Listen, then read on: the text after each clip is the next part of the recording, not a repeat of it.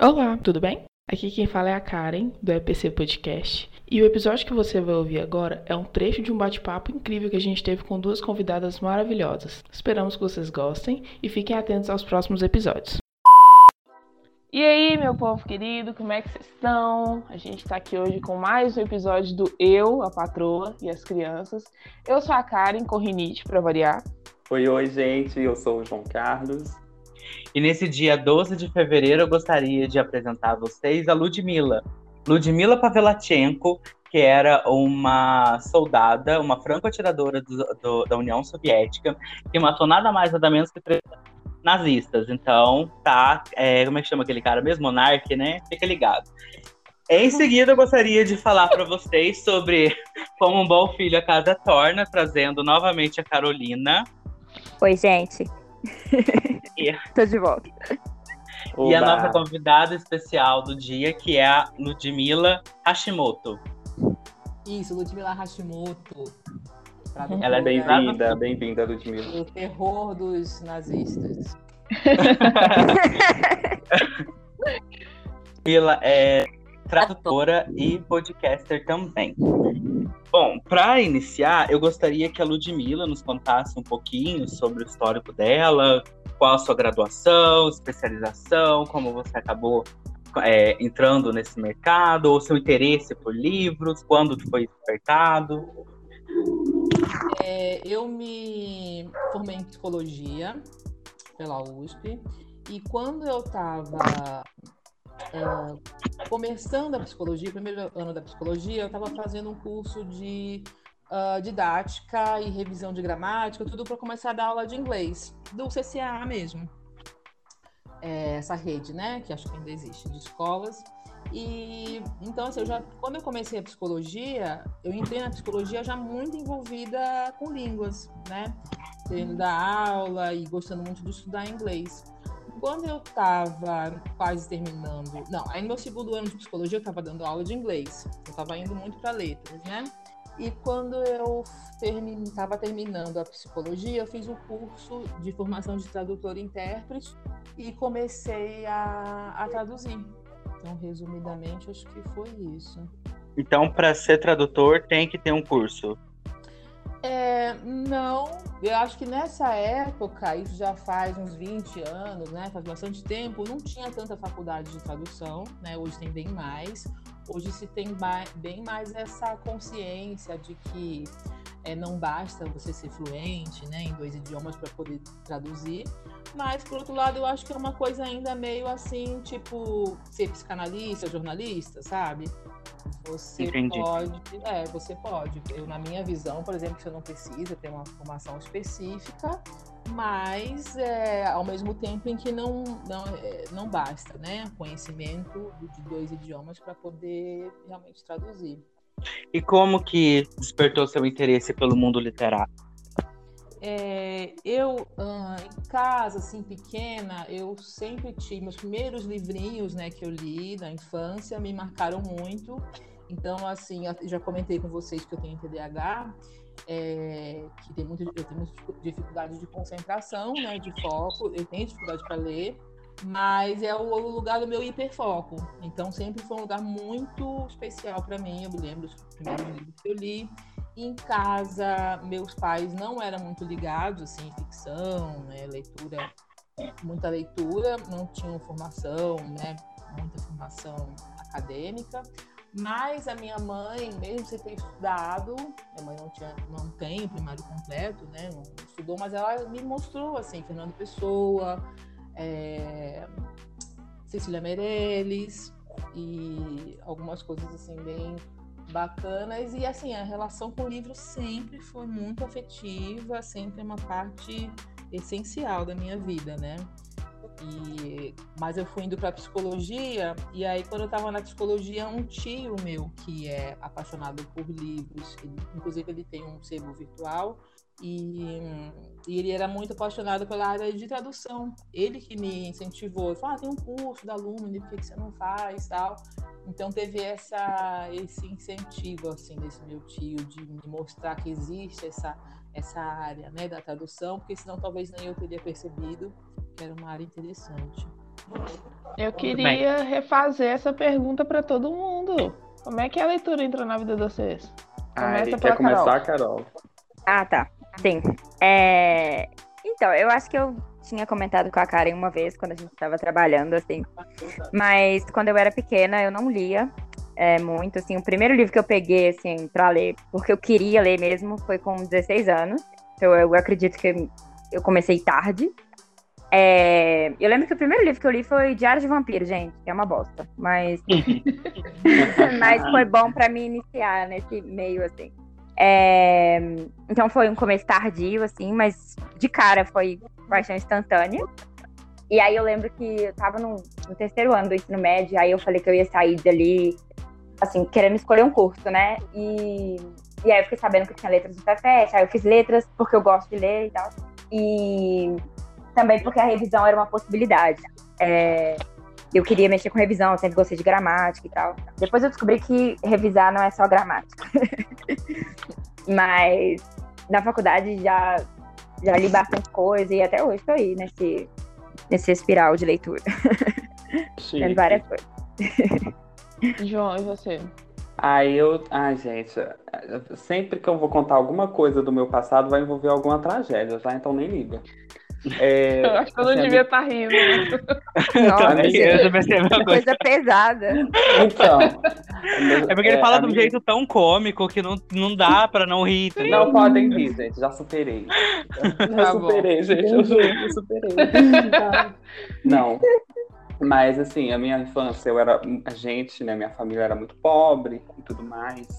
E tinha outros problemas também, que a minha infância ela não foi muito boa, sabe? Basicamente. E eu assim, desde o momento que eu aprendi a ler, eu amava ter um livro nas minhas mãos para ler. Só que dentro da minha casa, meus pais, minha mãe, não tinha dinheiro para comprar livro, então, assim, eu basicamente não tinha livros dentro de casa para incentivar essa minha leitura, né? E, então, assim, a meu, meu primeiro contato direto com leitura constante foi na escola mesmo, no momento que eu entrei na escola e comecei a desenvolver ali um hábito de leitura constante. Eu lembro, inclusive, que quando vinha as férias, que eu lia qualquer coisa que estava dentro de casa, entendeu? Eu acho que eu comentei aqui nesse podcast, não sei se eu lembro de ter comentado, mas acho que eu comentei com o Pedro, com a Karen, não sei, que eu já li a Bíblia inteira, né? A Bíblia do Sim, você começo ao comentou fim. com a gente mesmo. Foi na infância isso. Eu li a Bíblia inteira porque não tinha livro em casa, entendeu? Aí eu Uau. vi aquele livro, nossa, tem um livro aqui, é o único livro que tem aqui. Então eu vou ler ele, e li, gente. E hoje em dia, né, ateu. Mas enfim, Olha no que deu. Li a Bíblia olha inteira e no olha que no que deu, deu. pois é. Mas a, mas a Bíblia é uma puta ficção também, né? Se você ver É. Nossa, é, tipo. E, e a leitura, eu percebo hoje que, na- né, vendo assim para trás, ela foi a minha válvula de escape total. Tanto que, como eu falei, eu li a Bíblia inteira porque não tinha outros livros em casa. Eu lia livro didático, se tivesse também, sabe? Eu sempre estava constantemente lendo e a minha casa, como era um ambiente muito. que era muito hostil, assim, até certo ponto, eu sempre estava querendo ler alguma coisa para me escapulir daquela realidade e funcionava, sabe? Funcionava total. Tanto que hoje a leitura é um hábito constante na minha vida, né? Eu sempre estou lendo coisas. E foi assim que surgiu o meu, meu hábito de ler, meu gosto pela leitura. E eu sinto que eu tenho que ler muito mais coisas ainda. E você, Pedro? Ai, meu Deus. A minha relação com a leitura foi complicada. Eu sempre fui uma pessoa que sempre gostei muito de escrever, certo? Então, por exemplo, Uhum. quando eu ficava de castigo, porque eu era uma criança levada, é, eu pegava cadernos e ficava escrevendo. Ou lia livros didáticos. Eu também tinha essa mania de ficar lendo livro didático. Eu também. E é Amava legal. Sim, mas eu só lia quando eu tava de castigo, tá? E aí, o que aconteceu? Eu fui, eu mudei de escola no Fundamental 2. E lá eu conheci uma professora de português que acabou descobrindo o meu interesse na escrita e me incentivava nessa parte. Então, por exemplo, a gente tinha o Tuesday, que era um teatro no qual ela comandava, e ela me colocou pra escrever peças, tá, gente? Eu já escrevi peças. Nossa, que bacana. Chique, né? E Olha aí, aí. tipo. É, pois é, mas ela era uma filha da puta. E aí, tipo Olha. assim, ela era muito tóxica, esse gente. Sem brincadeira, ela era muito tóxica. E aí, tipo, pra poder me incentivar na escrita, ela falava que eu precisava obrigatoriamente ler. E aí ela começou a, a, desenvolver trabalhos pedagógicos, onde a leitura era obrigatória. Então, por exemplo, a gente tinha autonomia de escolher um livro e fazer um trabalho sobre aquele livro, né? Só que para mim não, eu era obrigado a ler o livro que ela queria que eu lesse. Então, que por isso? exemplo, é, tem um livro chamado Meu Pé de Laranja Lima, gente, que é um clássico brasileiro. Eu amo e esse eu, livro. Eu odeio esse livro. Eu Jura? odeio ele com todas as juro, gente. Foi um dos primeiros que eu li. Eu tenho muita vontade de reler ele para poder tirar esse estigma, mas eu odeio ele. Olha só para vocês verem o tamanho que essa, o tanto que essa mulher é filha da mãe. É, tá, eu tava, eu ia na missa, tá? Eu sou ateu hoje, mas assim, eu sempre, na verdade, eu sempre fui ateu, mas eu ia à missa, fazia essas coisas, tudo que tinha que fazer. Ah, é normal, né? Os tá, pais pá, pá, pá. obrigam. É, então, não, mas eu era coroinha, eu era leitor da, da das coisas lá da, da folheto, é, fazia de tudo, gente. Tudo, até que teatrinho de Semana Santa, essas coisas. Tudo. Beleza. Aí eu tava voltando da missa com a minha avó e essa professora encontrou a gente. Ela nunca tinha ido na missa dela, ela não gostava de ir na missa, ela só foi porque uma tia freira dela tava aqui no São Paulo e ela foi. E ela encontrou a minha avó, ela tinha acabado de passar o trabalho, gente. Ela encontrou com a minha avó. Só que a minha avó não entendeu direito o que ela quis dizer, né? Da, da, porque ela falou pra minha avó falar para minha mãe me obrigar a ler o livro para poder fazer o trabalho. A minha avó achou que eu tinha que entregar o trabalho na segunda. Isso era no domingo de manhã. A minha mãe fez eu ler o meu pé de laranja lima o dia inteiro, gente. Nossa senhora. Sem brincadeira. e é um livro é enorme. Pois é. Ah, não. Foi horrível. Eu tava o quê? Na sexta série? Isso é o quê? 12 anos? Então, assim, foi horrível. Eu peguei um estigma muito grande, mas eu só voltei a ler com Percy Jackson. Eu vi o ah, filme. Eu já li, adoro. Eu amo de paixão Percy. Eu Também. tinha visto o filme. É, eu roubei o DVD de um camelô, gente. Nossa, olha isso. Ai, olha, olha que leitura Confessor de crime, credo. Pois é, não, assim, roubando do ladrão, né? Porque pirataria é crime, lembrando disso, tá?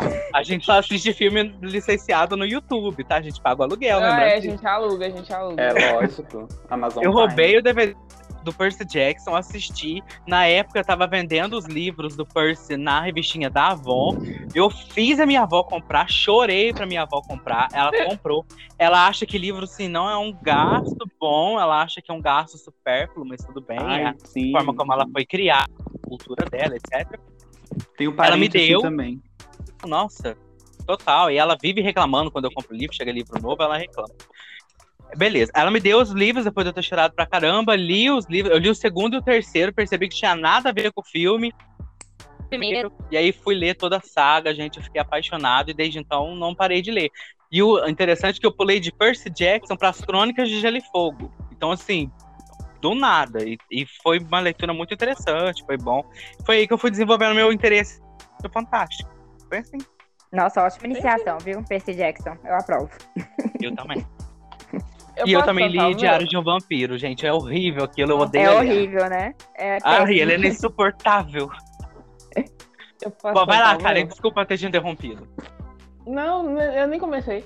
Então, é, sempre fui muito precoce. Tipo, muito precoce mesmo. Eu aprendi a ler e a escrever com 4 anos de idade. Depois eu descobri que isso não é uma coisa tão incomum assim, mas foi fora da escola e eu sempre gostei de mencionar isso. Ah, eu também aprendi a ler fora da escola, antes de entrar. Pois é. Uhum. Super dotados. Foi, foi, bem interessante. Eu Sabe que diferença isso faz hoje? Nenhuma, isso mesmo. Não, nenhuma. É verdade, exatamente. Ser formado no ensino médio com 16 anos não é mérito nenhum hoje em dia, muito pelo contrário. Mas enfim, isso é assunto para outra, outra, outra conversa. Mas eu comecei a ler muito cedo e eu lia tudo. Eu me identifico muito com o João nesse aspecto. Gente, eu gosto de ler, tipo, bula de remédio, rótulo de shampoo, nossa, eu lembro que meu pai morava no interior, eu sempre morei região metropolitana de, de BH, ali, Contagem e tal. Meu pai é de Mendes Pimentel, perto de Valadares. E por ele, por ser cidade pequena, ele ter contato com o pessoal, sei lá, de política, de administração das coisas. Eu lembro que ele me visitava duas vezes ao ano e trazia livros que a biblioteca estava dispensando por algum motivo e tal. Mas não eram livros, nossa, livros literários. Não, era livro didático. Então, nossa, eu, eu sempre gostei muito de aprender e tal. Então, eu lia muita coisa e sempre li de tudo. Então, quando eu comecei a juntar B com A, qualquer coisa que aparecia na minha frente eu tava lendo. Só que a minha família também tem essa cultura de achar que livro é gasto, não é investimento. Eu lembro que uma vez meu pai me visitou, me levou no shopping. E eu nunca pude passar perto da leitura, porque eu entrava e ficava, tipo assim, muitos minutos só olhando as prateleiras. Minha mãe não deixava eu pegar nada, então eu só ficava olhando as capas, pegando, sentindo cheiro de livro novo. Até que, que um é dia meu pai bom, né? deixou. É muito prazeroso, muito prazeroso. Uhum. Tem um nome para isso, mas eu não lembro agora. É, meu pai deixou eu comprar um livro. E chama. Eu tenho esse livro até hoje, isso eu tinha 10 anos. É. Chama O Livro dos Sustos. É um livro muito bonitinho, muito bonitinho mesmo. E foi R$24,90. Eu lembro que eu cheguei em casa, minha mãe falou tanto, por que, eu não comprei uma blusa? Nossa, R$24,90 é tão barato, gente. Sim, e é o livro da editora Ática. Que livro da editora Ática que é R$24,90? Né, só esse aí. É. E eu sempre tive essa proximidade com, com livros. Eu era, tipo, a, aluna destaque da escola porque pegou mais livros no ano na biblioteca. Já peguei livro no primeiro horário para devolver no último porque eu li o livro no meio da aula. Bibliotecária já ligou para minha casa nas férias perguntando minha avó se eu podia ir para a escola ajudar a arrumar a biblioteca. Assim, eu sempre fui, eu sempre li de tipo, qualquer coisa. Eu tenho minhas preferências, eu gosto muito de romance, gosto de investigação, gosto de suspense. Só que com 10 anos de idade eu já li Augusto Cury. Então, ah, não, o que aparecia na minha frente, eu lia. O que aparecia. E eu sempre gostei muito de livros pela capa, pela espessura. Eu não leio sinopse para comprar um livro. E foi assim, eu consumi a biblioteca da escola até os meus 16 anos, né, que foi quando eu formei e comecei a trabalhar. Aí a história virou outra, porque eu comecei a comprar meus livros. Hum. Hoje, assim, eu olho para os meus livros e meus olhinhos brilham porque eu tenho. Eu parei de contar, mas eu tenho mais de 400 livros hoje. Caraca. E são meus. Assim, é bastante. É muito. É, eu já li, eu já li todos que estão lá nessa contagem de mais de 400, mas eu gosto de comprar muitos livros de uma vez, então eu tô com 18 livros para ler, coisa que eu comprei no final do ano passado, e assim a gente vai. E na loucura mesmo, eu compro trem que eu nunca ouvi falar, não conheço autor, não conheço editora, não conheço nada, eu compro, eu leio.